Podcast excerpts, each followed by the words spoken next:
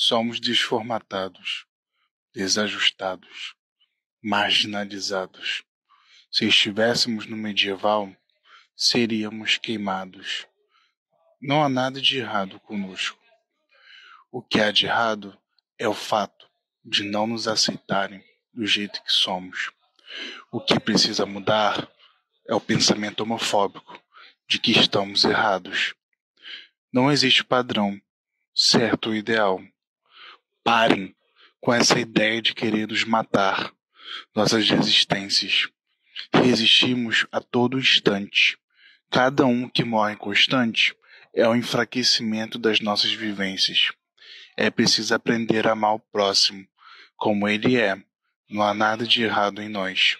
O que ameaçamos é a mudança